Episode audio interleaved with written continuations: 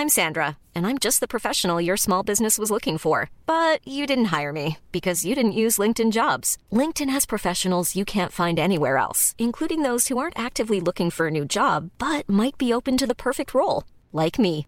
In a given month, over 70% of LinkedIn users don't visit other leading job sites. So if you're not looking on LinkedIn, you'll miss out on great candidates like Sandra. Start hiring professionals like a professional. Post your free job on linkedin.com/people today.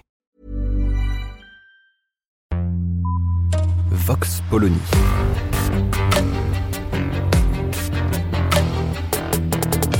L'actualité vue par la directrice du magazine Marianne, Natacha Polony.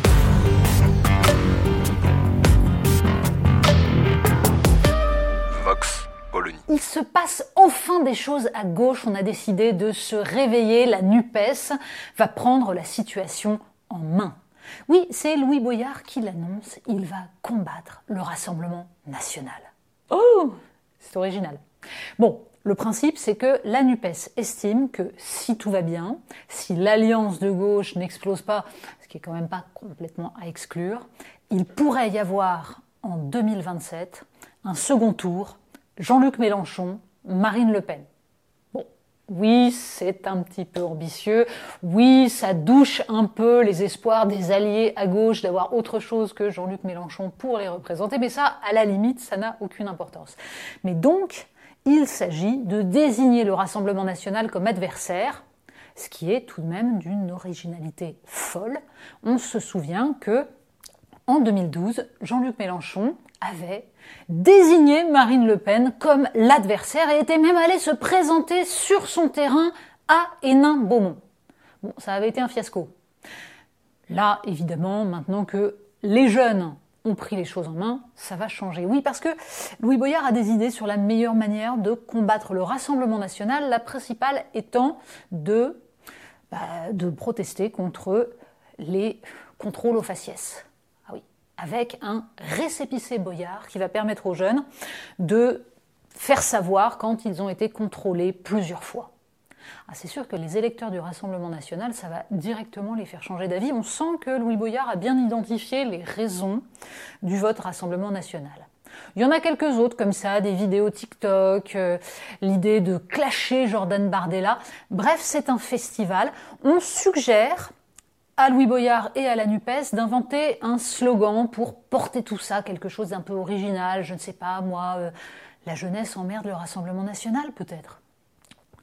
En fait, il y a très certainement beaucoup plus de tactiques internes qu'externes dans cette histoire qui a l'air totalement ridicule et qui donne surtout l'impression que décidément, du côté des insoumis, on se fourre le doigt dans l'œil jusqu'au coude. Et sans doute que les dernières sorties de François Ruffin ne sont pas totalement, totalement sans lien avec le réveil de Louis Boyard. Parce que François Ruffin, lui, il a décidé de lutter réellement contre le Rassemblement national.